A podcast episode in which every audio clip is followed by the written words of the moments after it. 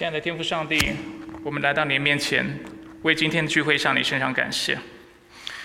主，我们有一位这么奇妙的神，但主很多时候我们却不自觉，我们却没有意识到，我们却在我们生活当中想要依靠人的能力、人的才干，依靠这世界上的东西，来得着我们人生真正的满足和幸福。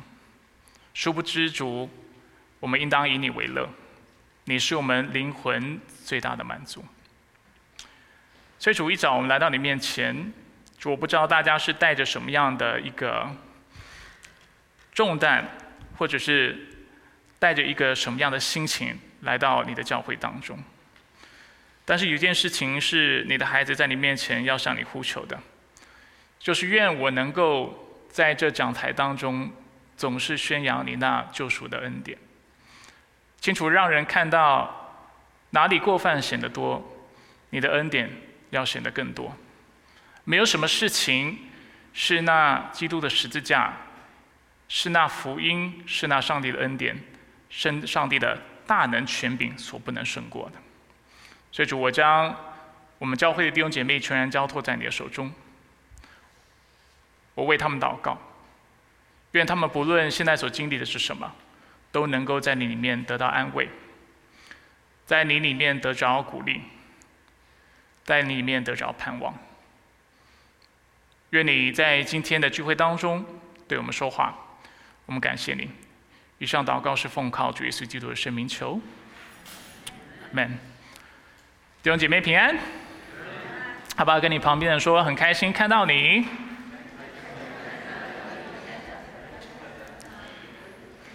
我今天也很开心看到很久没看到的朋友，感谢主。我们这段时间的信息系列是什么？名字叫做……然后我们一起在查考什么书？OK，那我们透过约拿书，我们要一起学习什么功课？学习什么是福音，并且我们要怎么样传福音，对不对？我们上周说到，每当我们谈到传福音这个主题的时候，有哪些的要素是我们一定要去参考或去想到、去思考的？我们复习一下。首先，我们上周说到有谁？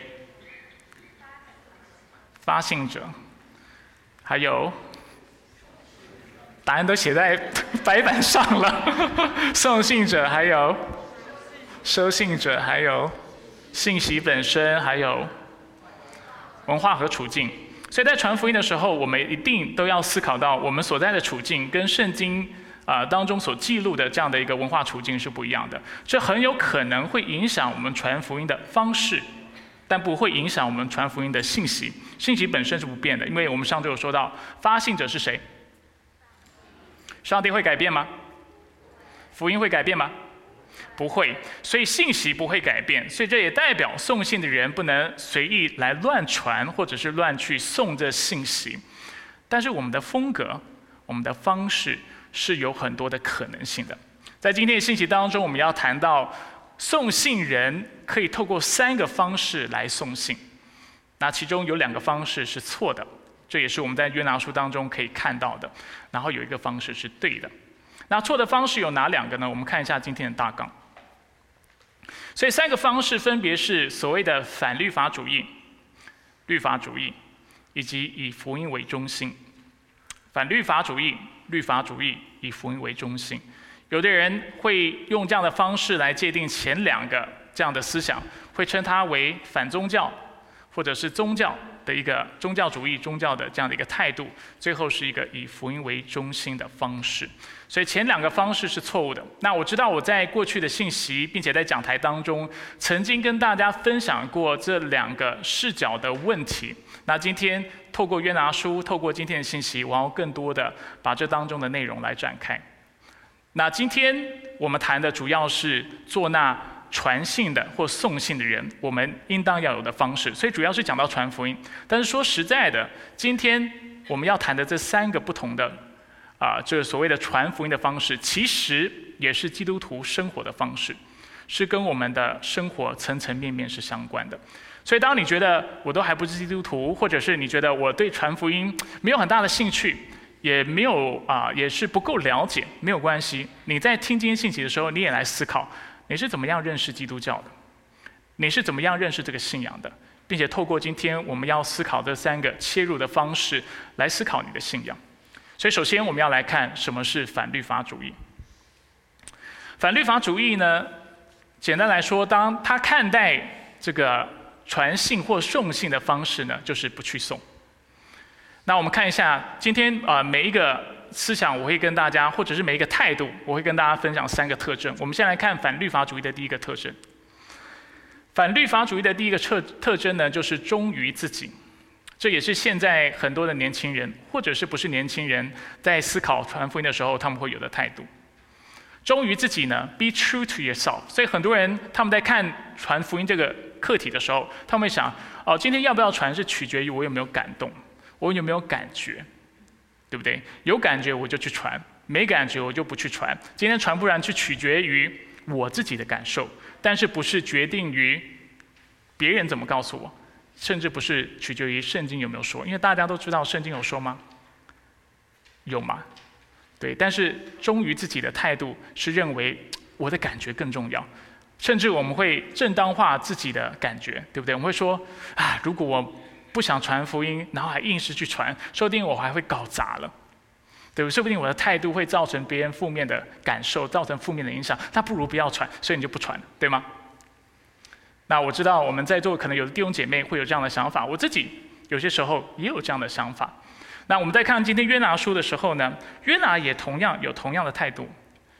所以前两章我们看到约拿如何是个反律法主义者，然后后两章三到四章他是个律法主义者。我们先看前两章。所以当上帝的话语临到约拿的时候，约拿他要约拿去干嘛？要把上帝的信息带到尼尼微城，他要顺服吗？没有。为什么？因为他忠于自己。我不想，我不喜欢他们，我讨厌亚述国。我也讨厌你，你为人。所以当上帝话语连到他的时候，他第一个反应就是逃跑，对不对？不愿意去回应上帝的呼召。而这样的态度往往让人变得非常的自私，变得非常不合群。所以我们看到，当船船只遇到大风浪的时候，当时在船上的人都做什么事情？他们都赶紧把船船上的货物丢到。船下啊，船丢到海里，不是船下，丢到海里，然后想要让船的载重变轻，对不对？这样就比较不容易沉。那这时候约拿在干嘛？他走到船舱，就是底下船，呃，船的底下，然后他就去那里睡觉。然后当大家在求告自己的神的时候，约拿就继续沉睡，他没有去啊，没有，就是向自己的神来做呼求。那约拿在做什么事情？约拿在这时候，他就是忠于自己，他认为我的感觉比较重要。我们在座许多人都有过这样的经验，就是当啊我们有一件事情是在我们面前，我们应该去做的时候，我们不想做的时候，我们就开始逃避。逃避的第一件事情就是睡觉，对不对？然后在睡觉的过程当中，我也不管世界发生什么事情，世界有疫情也好，或者是有总统大选也好，啊，或者是现在有天灾人祸也好，你都不管。最重要是。我要忠于自己，我的感觉最重要，对不对？我能够得到安慰最重要。在这个时候，我的小宇宙是最宝贵的，我要珍惜、保护好我的小宇宙。不管怎么样，啊，我要顾好自己，忠于自己。所以这就是反律法主义的人会有的特征。而这样的一个特征，使得他会带出下一个特征来，就是他会低估或者是轻视罪恶，低估罪恶。所以，反律法主义者往往也是道德相对主义者。什么叫做相道德相对主义？就是他不认为在这个世界上有绝对的是非跟绝对的对错。他认为你有你的意见，我有我的意见；你有你的道德，我有我的道德。我们彼此尊重，井水不犯河水。我们不要彼此去影响，或者是要把自己的思想加注在别人身上。对不对？所以道德主义，呃，道德相对主义者认为这个道德都是相对的。你有你的立场，我有我的立场。那为什么反律法主义者会有这样的思想呢？因为他是忠于自己的，他认为我自己的感觉、我的想法、我的观念最重要。所以对他来说，他听到别人怎么说的时候，他他会想一想，那这跟我理解的不一样，所以他就会拒绝，对吧？那因为这样子，他就会认为其实世界上没有绝对的道德，大家都有自己的思想。所以这样的思考模式呢，会让人很自然的低估错误，因为世界上没有对错的问题，但只有不同的选择。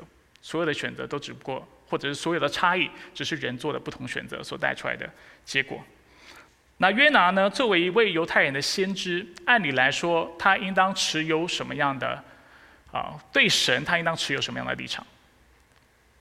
是一神还是多神主义？你觉得？一神主义嘛？一神主义就是说，只相信世界上只有一位神。对不对？这也是犹太人，也是基督教的信仰，相信耶和华是那创造宇宙万物独一的真神。但是就在他逃离上帝，忠于自己，走上反律法主义这条路的时候，他怎么看待别人有不同的信仰？他是很接纳的。当大家遇到大风大浪的时候，开始向自己的神明呼求的时候，如果今天不是因为约拿自己的错或自己的罪，使得这个审判临到的话，你觉得约拿会不会在当当时会站出来说：“你们不应当向这些假神或偶像来祷告，你当向那创造宇宙万物万军之耶和华来祷告，他能够平息风浪，是不是应该是这个样子？”但是我们知道约拿没有这么做的很主要的一个原因，就是因为这个事情是他造成的，所以他在逃避。逃避的过程当中呢，他又忠于自己，所以他很自然的觉得这个事情是。啊，反正各自表述了，你有你的信仰，我有我的信仰，那你就求告你的神，这就是他的一个态度。而这样的一个态度，常常也反映在教会以及反映在我们的社会当中。那比较激进的或比较严重的情况下，我们就看到所谓的比较激进的极端的多元主义，就是认为什么东西信什么都无所谓，信什么都是对的，因为。大家都有自己的立场，啊，大家都有自己的需求，大家都有自己的理解是没有关系的。那在圣经当中，我们看到其实圣经是肯定多元主义的，某种程度上。比如说，信主的人是多元的，对吗？你不论是男女，是高矮胖瘦，你是说什么语言的人，你的肤色是什么？你是从事什么工作的？你的社会地位如何？会影响你，使你能信或不能信主吗？不会嘛，这都不是关键。当我们讲到属灵恩赐的时候，全教会只有一个恩赐吗？只有教导的恩赐吗？是不是只有教导恩赐最棒，其他的恩赐都不好？不是嘛？教会需要不同的肢体配搭，对不对？有人做眼睛，有人做耳朵，有人做手，有人做脚。需要各样恩赐的配搭，所以基督教相不相信多元主义？某种程度上是相信的，但是我们所反对的是什么？我们反对的是没有界限的多元，没有规范的多元，而这就是反律法主义会走上的这样的一个状态，因为他认为所有的东西都是忠于自己，然后他的思考都是以自己为基点，所以他会认为这个世界上没有一个客观的绝对的真理。所以你有你的立场，我有我的立场，然后大家都要彼此尊重。但是事实上来说，我们知道这样的一个生活态度，在我们所在的世界上是是啊，我们不可能坚持这样的立场生活下去的。而且实际上这样的一个立场，某种程度上是有一点虚伪的。为什么会这么说？比如说，很多人喜欢说，所有的文化都一样好，没有更好的，没有一个比较。就是高等的文化或次等的文化，只要是文化都一样有价值，你认同吗？在现在的社会当中，我们普遍会认同这个事情，对不对？比如说，中国有中国的文化，美国有美国的文化，东方西方人文化有哪一个比较好吗？我们会说没有，对吧？非洲有没有非洲人的文化？所以有没有好坏之分？所以我们会说都好，对不对？大家都有自己的文化，没有谁比较差比较好。但是，当我们看听到，就是有的文化是支持，就是比如说食人族可以吃人的时候，当我们听到有的文化是能够把自己的孩子献上当做人祭或人生的时候，你会说这样的文化跟你的文化是一样好吗？不会吗？所以就让我们看到多元主义需不需要有一定的规范？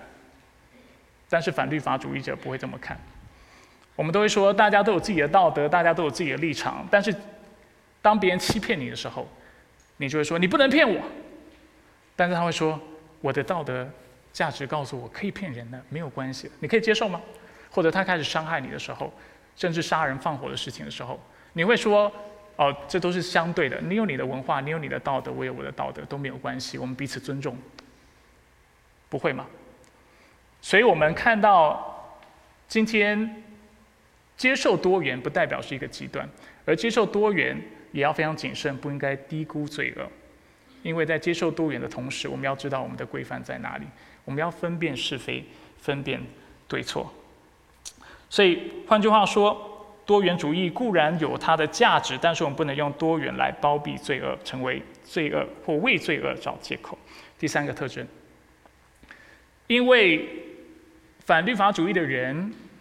他是忠于自己的，他是低估罪恶的，所以在传福音的事上、为主做见证的事上、在送信的事上，他是极为被动的。极端的状况来说，他很有可能现在在一些在保守教会一般不会有这样的状况哈，在主流的教会或者是非常自由主义的教会有可能。那这也反映了世俗的态度，就是他会觉得，因为道德都是相对的，信仰是个人的事情，所以你可以有你的信仰，我有我的信仰。而这样的一个态度，使得他会不会去传福音？他就觉得不是那么有必要，对不对？然后他们会觉得信仰其实是各求所需，信仰跟对错是没有绝对关系的，信仰跟个人需求才有关系。如果你的信仰能够给你平安，能够为你带来快乐，能够让你觉得感觉更好，成为一个更更更善良的人，那。这个信仰就是好的信仰，所以这个信仰是没有对错之分的。在极端极端的状况下，我们也会说，任何人觉得自己的信仰是正确的，其实是一个高傲的态度。当然，就犹如我刚才所说的，这都是极端的情况。那在我们的教会当中，或者是在比较保守教会，更多时候我们看到是我刚才所说的态度。第一，就是忠于自己，很多人是因为自己感觉没有到，或者没有想要传福音，所以他就不会传。所以这是一个我们不会去送信或者极为被动的原因。第二，我们会容易低估罪恶，因此也会轻看他人的罪行。就是忠于自己的时候，我们就会慢慢的走上所谓的道德相对主义。当我们走上道德相对主义的时候，我们就慢慢看不到所谓的对错，然后我们开始就会把所有的东西理解理解为需不需要。所以我们传福音的时候，不是因为。对，而去传福音。我们传福音的时候是，哦，你有需要，所以我传福音给你，是为了满足某种的需要，但是不是为了满足上帝对公义的要求？有可能是这个状况，所以这使得走上反律法主义的人容易重视主观或感觉上的需求，在传福音的时候，我们英文叫 felt needs，就是按照他的需要，你用他能够理解的方式传福音给他。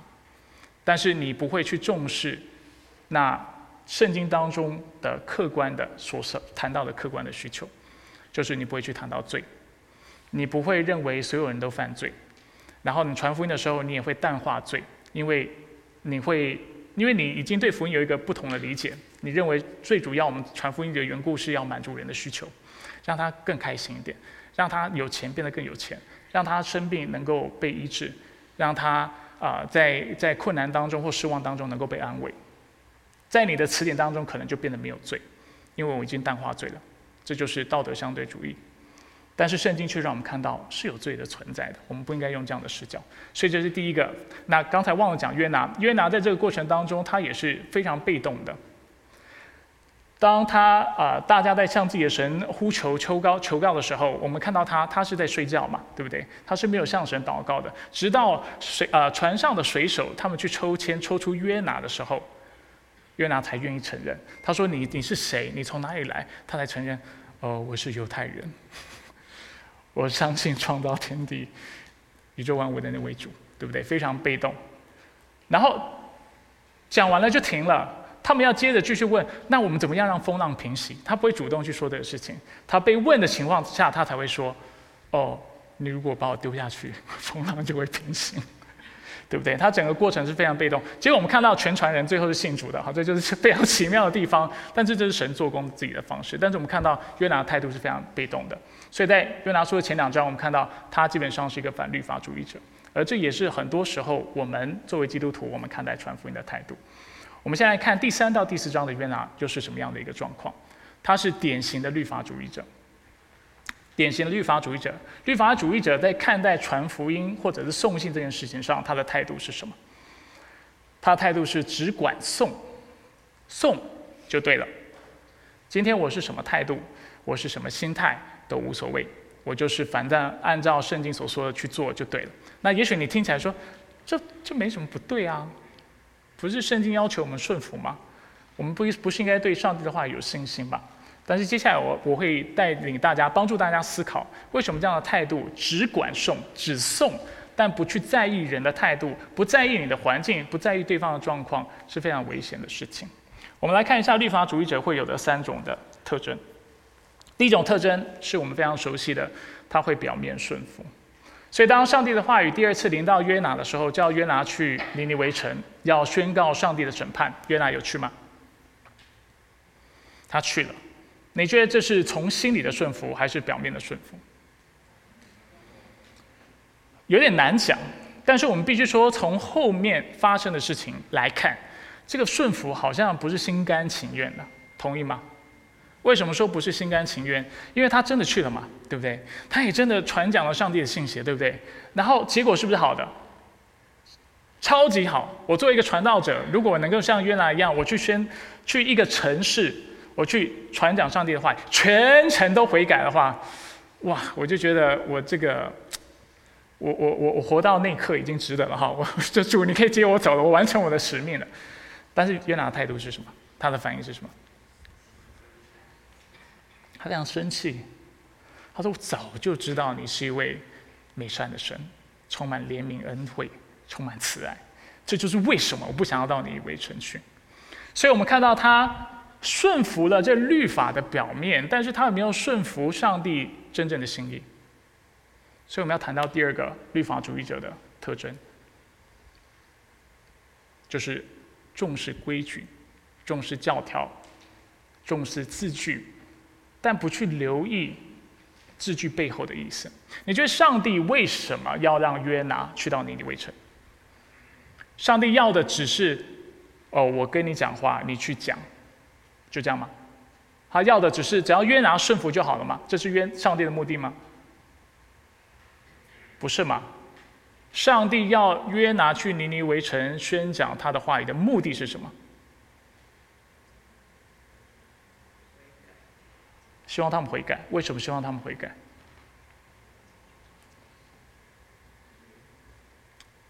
大家记得约拿书第四章最后一节说到。因为他爱惜尼尼微城当中的百姓的生命嘛，十二万人的生命，是因为爱，他才差派约拿。那你觉得上帝也希望约拿用什么态度来传福音？爱嘛，对不对？我们有没有说这律法的总纲就是什么？就是爱。上帝为什么要我们去做任何事情？主要就是为了让我们能够爱神爱人，让我们能够荣耀他，并且使人的生命能够得着益处嘛。但是律法主义者不是这么想的。律法主义者他想的就是我有没有做到，打个勾，我去了，做到了，打勾。我传福音有没有讲？我讲了。福音事例有没有讲清楚？讲清楚了，打勾。但是他不去留意他自己的态度是否正确，那这是非常危险的。这样的一个态度是一个重视规矩、重视字面的一个态度。那这也是圣经清楚所指责的。我们讲一个例子：登山宝训。这在我们陈根跟在不同场合常说，但是为了我们在场可能没有机会听到弟兄姐妹，我们看一段经文。这是在马太福音五章二十一到二十二节，耶稣所说过的话。你们有听过对古人说不可杀人，凡杀人的必须受审判。但是我告诉你们，凡向弟兄动怒的必须受审判；凡骂弟兄是废物的，必须受议会的审判。凡骂弟兄是白痴的，必须遭受地狱的火。哇哦，什么的人会受审判呢？杀人的吗？会吗？不要摇头啊，杀人会会会受审判。哎，不要不要认为说我重视法理，就是说我都完全忽视了这个字面上的意思啊。没有，杀人仍然不可以杀哈，不要误会我的意思。但是除了杀人会受审判，他说什么样的人？骂人是废物的会受审判，骂人白痴的会受地狱的火。哇塞，耶稣你无限上纲吗？求主赦免哈，当然不可能。那耶稣要表达是什么？为什么不可杀人？不可杀人背后的目的是什么？上帝真正的心意是什么？爱人如己。如果你继续看下面的经文，我我没有打出来哈。如果大家自己去翻圣经看下文的时候，你会看到接下来。耶稣教导他的门徒：如果你得罪你的弟兄的话，在你献祭之前，你要先跟他和好，你再献祭。他要表达是什么？因为爱人是最重要的，和睦非常重要，所以不可杀人。不可杀人要教你要爱人，这才是他背后最重要的目的。那我们要非常谨慎啊，不要看了耶稣这个教导之后就说：“哦，好，那以后我不要骂人废物白痴，那可以骂人智障吗？”不不行嘛，好很好笑，我我我知道，但是很多时候律法主义者就是这样思考的，有说的我不做，但他也不会去了解神背后的心意是什么，神背后的心意是什么？只是和睦，只是爱人吗？当然爱人包括很多，是爱人，但是他也希望我们怎么样？尊重生命，爱惜生命，造就生命，不是吗？不需要我们去嫉妒人，去恼怒别人，心里有憎恨，一天到晚去抱怨。或者是去诽谤别人，他要我们确实的爱人，所以才会说到不可骂人废物，不可骂人白痴，而这就是上帝的心意。在在呃几周前，呃我被邀请去参与一个就是单亲施工的讲座，然后在当中就是我有一点时间可以分享。那当时我就呃我自己是单亲家庭长大的，所以当时的主办单位才会想要邀请我去分享我怎么看待婚姻啊、单亲家庭啊、单亲家庭的子女。我就说，我就说，其实，在教会当中，有些时候有个迷思。什么样的迷思呢？就是觉得夫妻关系虽然不好，但是我只要留在婚姻当中，对我的家就是好。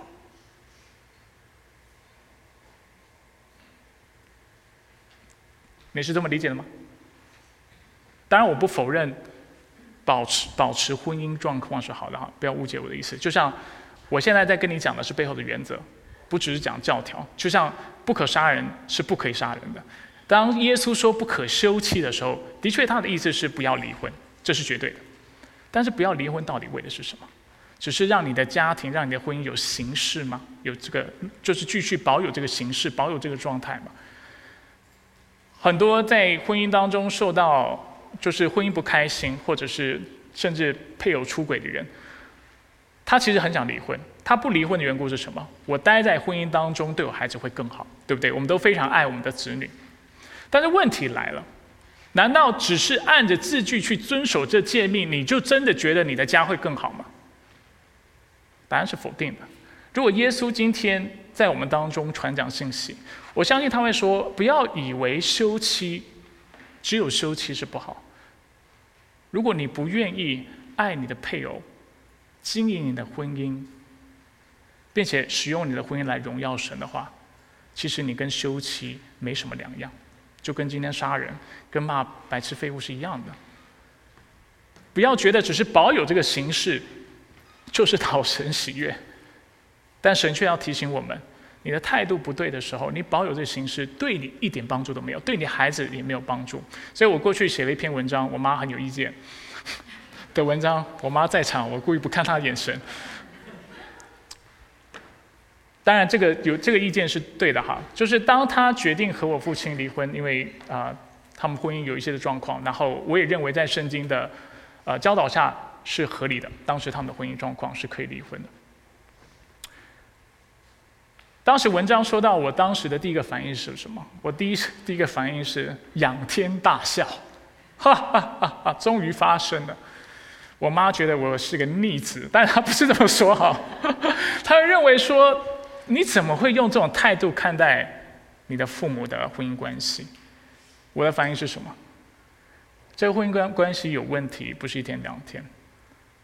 说真的，作为一个孩子，如果真的有造成什么伤害，这个伤害是持续不断在发生的。不要觉得离婚了才会对孩子造成伤害，不健康的婚姻每时每刻都在为孩子造成伤害，你就在示范一个不正确的婚姻关系嘛，对不对？而且你也在教导孩子，以后你在婚姻当关系当中冷战是 OK 的，不理会彼此是 OK 的，对不对？背后自己有自己的情感的发展是 OK 的，养小三是 OK 的。那我从小到大在这样一个环境当中长大的话，我不是说我家是这个样子，但是在一个不健康的家庭婚姻当中是这个样子的话，对我有帮助吗？你觉得这样就能够保护你孩子吗？就因为你继续来婚姻的关系当中吗？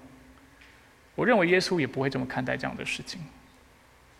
因为耶稣不是律法主义者，他教导的，他给的每一个诫命背后都有他的原则、理由、法理。他目的是什么？永远是爱。他要丈夫爱妻子，他要妻子爱丈夫，要父母爱孩子，并且为神待在这个家庭和婚姻当中。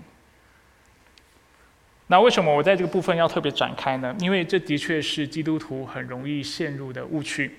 我们看待传福音的事情也好，属灵的事情也好，读经祷告也好，上教堂也好，很多时候我们想的都只是圣经有没有说，但不是圣经为什么这样说，上帝为什么那么重视这些的事情。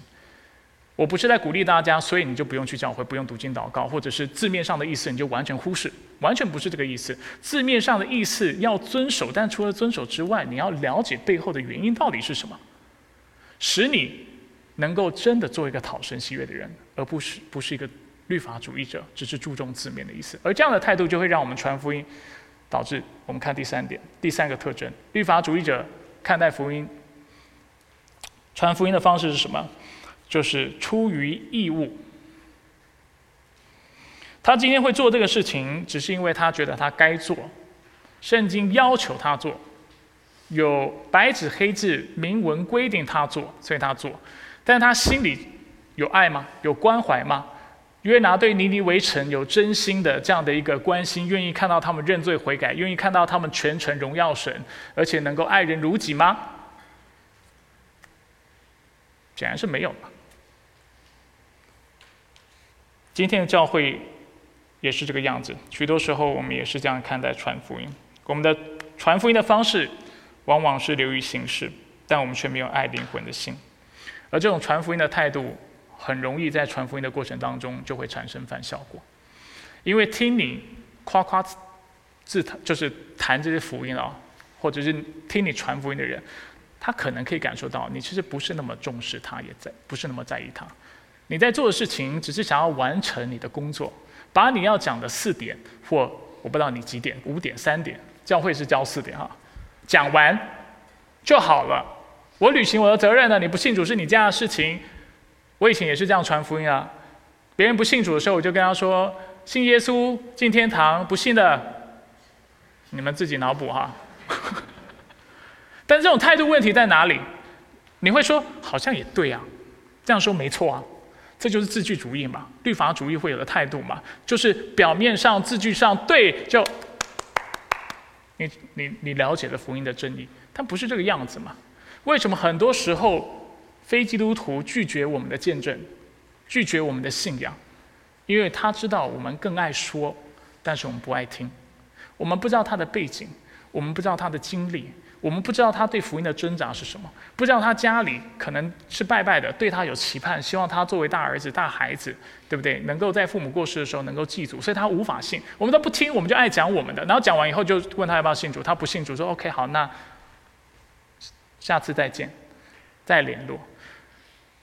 根据数据统计，一个人会来教会并且待在教会信主的，百分之九十的人，甚至九十二，是因为。他的家人和他的很好的朋友的缘故，所以才带来教会。往往不是我们所想象的这种街头布道的方式。为什么？因为他的家人陪伴他，他的朋友聆听，他的朋友真爱他。不信的时候，是我们听过很多见证嘛。家长因为孩子不信，天天跪在地上跟神祷告。我过去不信的时候，我妈妈跪在床边为我祷告。希望有一天我能够认识神。这种传福音，才能够带出力量，不是吗？才能够影响生命，因为这是出于爱。但是律法主义者不这么认为，他顺服，但他表面顺服，心里不是真心这么觉得。他重视上帝的律法，但是只是重视规矩、规则，不知道背后的法理，不知道上帝的心意，他也不在意上帝的心意。这样的态度就会让我们在传福音的时候，只是只管送，只是出于义务，但却不是出于真心。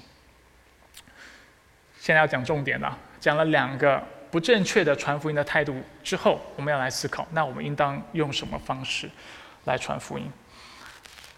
这是我们教会很爱用的标语，以福音为中心的方式，怎么传，怎么送这信息，用心的去送，不是只是表面上的去送，也不是不去送，但是要送就是用心的去传，用心的去送。所以，什么是以福音为中心的方式？以福音为中心是基督徒看待所有事情跟对待所有事情的方式。不论是工作，不论是在教会的聚会、服饰、学习、看待家人、处理人人际关系的问题、教养子女或处理婚姻当中的冲突，都应当用以福音为中心的方式。那什么是我们要怎么样过一个以福音为中心的生活呢？就是在做所有的事情之前，要提醒自己：我自己到底是为何能够得救？我是如何得救的？等一下你会明白为什么从这里开始很重要，因为从这样开始，你才会明白你要怎么样去面对你生活当中各样的课题或面对各样的挑战。所以，我们现在就来思考一下，我们是怎么得救的。当我们开始思考这个问题的时候，我们会发现，是我们得救是靠着律法吗？靠着遵守规定吗？是因为我很努力，因为我的能力，因为我的行为吗？如果在我们教会有一段时间知道答案是不是，那我到底怎么得救的？凭着什么？恩典？因着什么？信，白白得来的，我们有做什么吗？什么都没有做，是上帝白白给予我们的。所以以佛所书用这样的话来简短的、扼要的描述我们信主的过程，或者是我们怎么信的。说到你们得救是本乎恩，也因着信，这并不是出于自己，而是上帝所赐的。好吧，我们再次来看这个经文，大家一起念，来，一二三。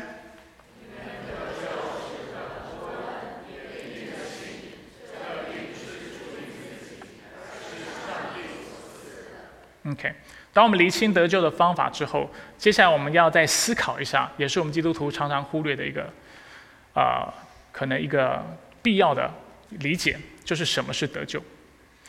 很多人对得救的理解是，我的过去的罪被洁净了，叫得救。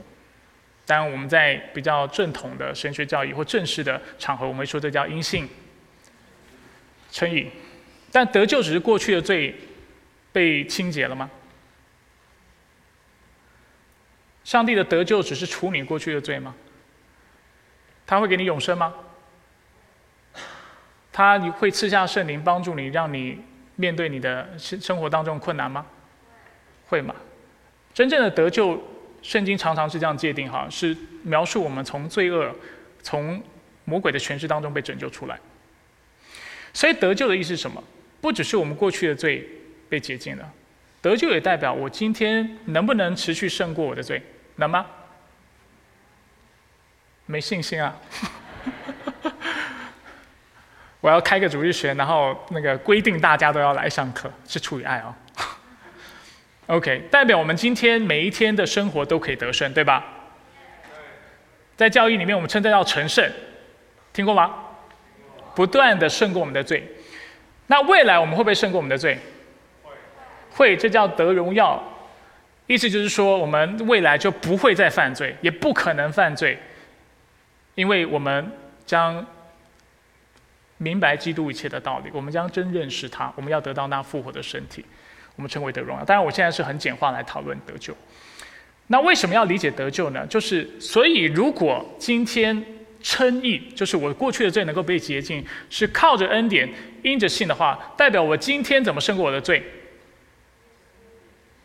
也是靠着恩典，因着信。这代表我以后我怎么知道我不会犯罪？因为是靠着恩典，因着信。因为圣经说了，他说他一定会，就是使我他会完成在我心里所开始的善功，所以我就信了。他所开始的工作，他必要完成。他进来救我，就救我到底。所以未来我一定不会犯罪，都是凭着信，而且靠着都是恩典。好，我们现在回到我们的主题。我知道有点偏题啊，但是一定要了解这样的一个内容，我们才知道为什么这会改变我们传福音的方式，并且使我们能够避开刚才讲的反律法主义还有律法主义的误区。我们来看一下下一个投影片，有点小。对吧？呃，我会以后投影片还是做大一点哈，但是这是因为这刚好总结我们今天信息讲的内容，那我认为对大家有帮助，我就用一个这样 chart 的方式为大家呈现。所以以福音为中心的方式会有什么特征呢？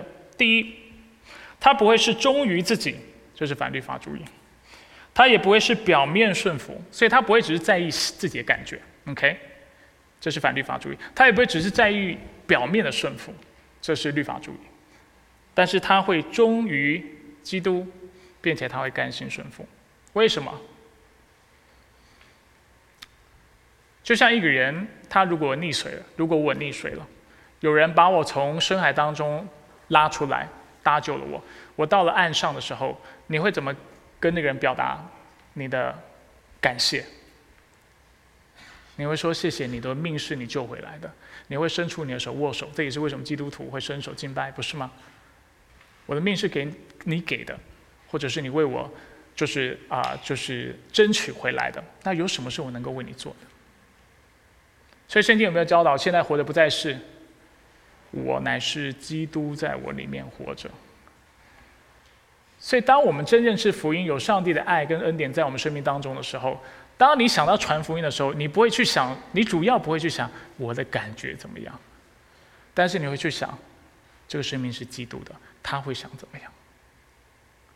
你要我做什么？你怎么看待这个事情？他也不会只是表面的顺服，他会甘心的顺服，因为命就是基督给的嘛，生命都是他的。对不对？而且他如此爱我们，给我们这么多恩典，所以你会从心里面自发的说：“主，我愿意去做，因为这个命就是你，你给我的，就是你赏赐的。从一开始创造就是，更不用说你之后拯救了我。”第二，我们也不会是低估罪恶，就是反律法主义，也不会只是重视规矩。以福音为中心的方式是分辨或分别善恶，并且我们会爱神爱人。分辨善恶，爱神爱人。所以，为什么福音可以达到这样的效果？因为福音清楚的教导我们，耶稣之所以来死在十字架上，是为了我们的，为了我们的失误，为了我们的缺乏，为了我们的罪。罪的公价就是，嗯。所以，真正的基督徒会不会知道罪是存在的？会不会知道罪的严重性？会知道，他不会认为这个东西好像只是需求的问题，或者是他不会持有一个道德相对主义的态度。但是同时，他能够接受多元，他能够接受不同的人。为什么？因为他不是字句主义者，他不是教条主义者、律法主义者，但他却知道上帝。所教导一切都要我们爱神爱人。我们怎么知道那次律法上帝爱我们？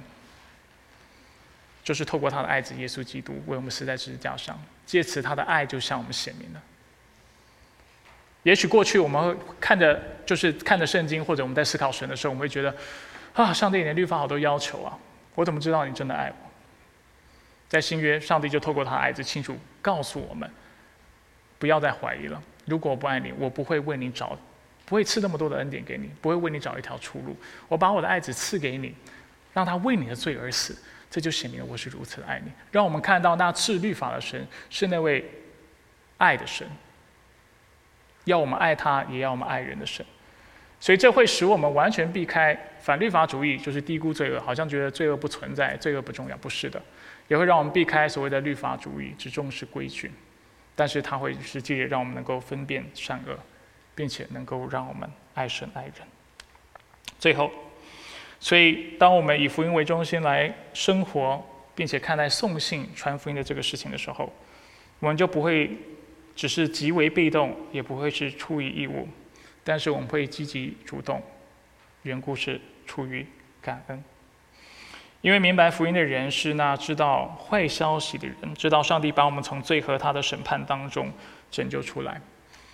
他知道人客观的需要是什么，人客观的需要就是世人都犯了罪，亏缺了上帝的荣耀，而且他要承受上帝的震怒、上帝的审判。唯一能够让他们能够从这样的震怒当中，或者是这样的一个坏消息当中被拯救出来的方法，是透过福音。所以我们不会很被动，觉得都无所谓。好像你有你的信仰，我有我的信仰，井水不犯河水就好了。不是的，我们会有一个急迫感，因为我们清楚知道坏消息是什么。我们也看到好消息的必要。我们会知道这一切都是出于上帝的恩典，不是我们自己。所以我们心中也会有感恩，而这样的感恩就犹如我们刚才已经说明的，会使我们实际的去顺服神。而这样的传福音态度，会修正我们在讨论传福音这个课题的时候，常常陷入的一个争议，就是到底传福音的时候应该重视 felt needs，感觉上的，或者是那个人主观上的需要，还是 actual needs，real needs，就是那个人真正需要的。保守的基督徒会说，当然你要注重。真实的需要，他每一个人都犯了罪，所以我们一定就是我们所看重的不是他感觉是什么，我们要把他不知道的，就是他犯罪得罪神这个事情跟他讲清楚，让他清楚看到他需要福音。然后比较偏向反律法主义的人，他就认为说啊，但是你你跟一个乞丐没东西吃、没水喝、没衣服穿，然后在冬天没有足够的衣服，在夏天没有。阴凉之处可以避暑的人，传福音怎么传呢？他都无法感受到爱，他他都无法生存了。你跟他传福音，他听得进去吗？所以很多人就认为，所以我们要从人的这个直呃主观上的感受来切入，去满足他主观上的需求。但是我们真的能够以福音为中心的方式来切入的时候，我们发现这这样的一个二分法是不必要的。首先，他有没有实际的需要？应该说，他的 actual needs 是不是罪？是吗？我们知不知道这个事情？知不知道他会需要承受上帝的愤怒？一个相信福音人知道，因为我们是这样信主的，所以我们知道他需要听到真正的福音是什么。我们不能只是做社会公益，也不能只是满足他的啊，就是可能肉体上或者是他直觉上的需求。但是我们不会只停在这个 actual need 要满足一个人的需，就是这个客观需要的。这样的一个状态下，为什么？因为我们有真正的爱心，所以我们在传福音的时候，看到他没水喝，你要不要给他水喝？耶稣有没有说过，当有人没水的时候，你要给他水喝？当他没有东西吃的时候，你会不会给他东西吃？他没有衣服穿的时候，你会不会给他衣服穿？当我们看到在校园当中的许多年轻人、学生，他觉得很寂寞的时候，你会不会想要举办爱宴？我很过时哈，举办爱宴的方式，把他们邀请到教会，让他们有机会认识其他人、认识朋友、认识教会，这样不对吗？当我们以福音为中心来传福音的时候，我们会发现有很多的这种对立的这样的理解，或者这种二分法，其实是是不是律法主义就是反律法主义，是一种偏激。以福音为中心的方式，让我们清楚看到要不要讲罪，要讲罪，要讲福音。但是当人有实际需要的时候，你因为爱他，难道你就像尼尼微城的人，对不对？难道你不会做点什么，想要去减缓他的苦难吗？当然要。如果自己的孩子受苦，你不会帮他吗？你当然会帮他，你一定会尽你所能的，对不对？如果他没衣服穿，你一定会提供衣服给他；没地方住，你会提方提供地方给他住。同样的，以福音为中心的方式也是这个样子。所以，以福福音为中心的方式，使我们在传福音的时候会有智慧，更有智慧，并且更有果效。一方面，我们会更为的积极；第二方面，因为我们是出于感恩，所以我们在传福音的时候会更诚恳以及有爱心。不会只是传了拍拍屁股说我做了我该做的责任，那接下来就看你自己的造化。我们会因为知道是出于上帝的恩典，而不是出于我们自己的高言大志，因为人能够信都是出于恩典，因着信，所以我们也会耐心的等候上帝的时间。所以我们传福音，对方不不听的时候，不信的时候，我们不会像律法主义者说：“那你下地狱吧。”你不信福音，圣经就说你会下地狱，你走着瞧吧。我们也不会反律走上反律法主义的立场，说啊无所谓了。啊你不信啊，我以前也不信嘛。然后就这样结束话题，不是吗？我们会耐心等候，清楚告诉他，我还是希望你信。我还是希望你知道，真的有一位爱你的神，你的生命是他造的。但是同时，你会知道保持距离，你会耐心等候，因为若非上帝的恩典领导，他是不可能回转的。所以，以福音为中心方式也会改变我们这样的传递福音的方式。除此之的之外，我们会知道，在传福音的时候，我们应当保有福音的核心内容，但是同时有创意的去回应对方在主观上的需要，内容不改的。福音是为了解决罪的问题。不是只是让你已经很好的生活变得更好，让你难过变得开心而已。这是福音要带出来的一个结果，但不是福音主要要解决的。福音解决的是人的罪的问题，罪的问题解决了，你们就是我们常说的这些其他的问题，不开心也好，心灵的空虚也好，都能够得到解决。所以总结，今天以福音为中心传福音的方式，它会有三个特特征：第一，它是忠于基督。所以，当你想到传福音的时候，你内心挣扎的时候，你说你自己不愿意的时候，你要回到，你要退一步来思考，你的命到底是谁给你的？你是怎么得救的？你的命到底是属于你的，还是属于神的？在这时候，你就会意识到，我的命是属于基督的，我应当忠于基督，不是忠于我自己的感觉。当你只是想要表面去做的时候，你会被提醒，我们需要从心里面去做这个事情。当我们是低估罪恶的时候。我们会被提醒，圣经很清楚的告诉我们什么是对错，所以我们不会走上极端的多元主义，我们也不会因为别人有自己的信仰，他过得开心，就觉得那就好了。我们会知道他仍然需要知道福音，我们会分辨善恶，知道对错，然后我们会知道要爱神爱人，而不只是重视规矩，因为知道一切的律法都是使人能够爱神和爱人。最后在送信的。送信的这件事上，我们不会被动的，就是总是等人家来问我们，不然我们就不去传。我们也不会只是因为出于义务把福音传给对方，但是我们会积极主动，出于感恩。接下来我们就来思考下面的默想问题，借此来更深思我们到底是倾向于律法主义还是反律法主义，以及今天的信息跟我们之间的关系是什么。我们来看下面的问题。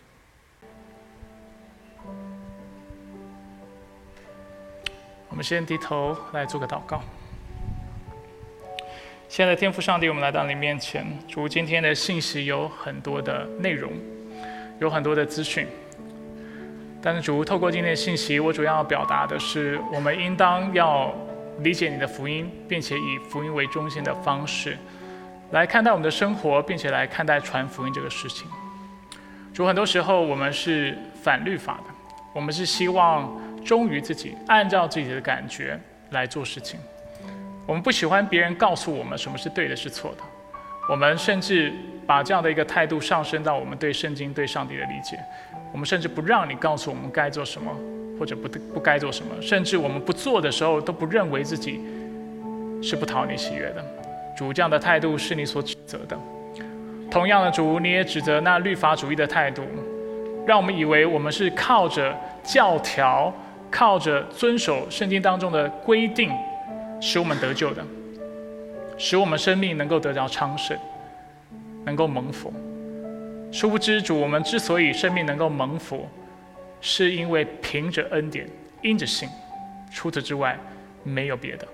人不能够透过自己的行为为福音的应许带来什么样的帮助，不能加添任何保障。人能够做的。就只是张开手领受上帝的恩典，依靠他的恩典，相信他的恩典，人才能够真正的得着力量，人才能够真正经历在上帝里面的祝福。所以主，我们来到你面前，主愿意用那以福音为中心的方式来生活，清楚明白我们得救是本乎恩，因着信。清楚明白主，我们的生命是属于你的。使我们能够忠于基督，甘心顺服。除此之外，主在这个多元的社会当中，我们会知道要分别善恶，但是同时，在圣经所允许的状况下，去接受、接纳多元，因为你要我们去爱，你要我们去关怀人。除此之外，主在传福音的事上，我们应当积极主动，而且我们这么做是出于感恩，不是出于义务。愿你的话语光照我们，帮助我们。我们感谢你。以上祷告是奉靠主耶稣基督的生命求。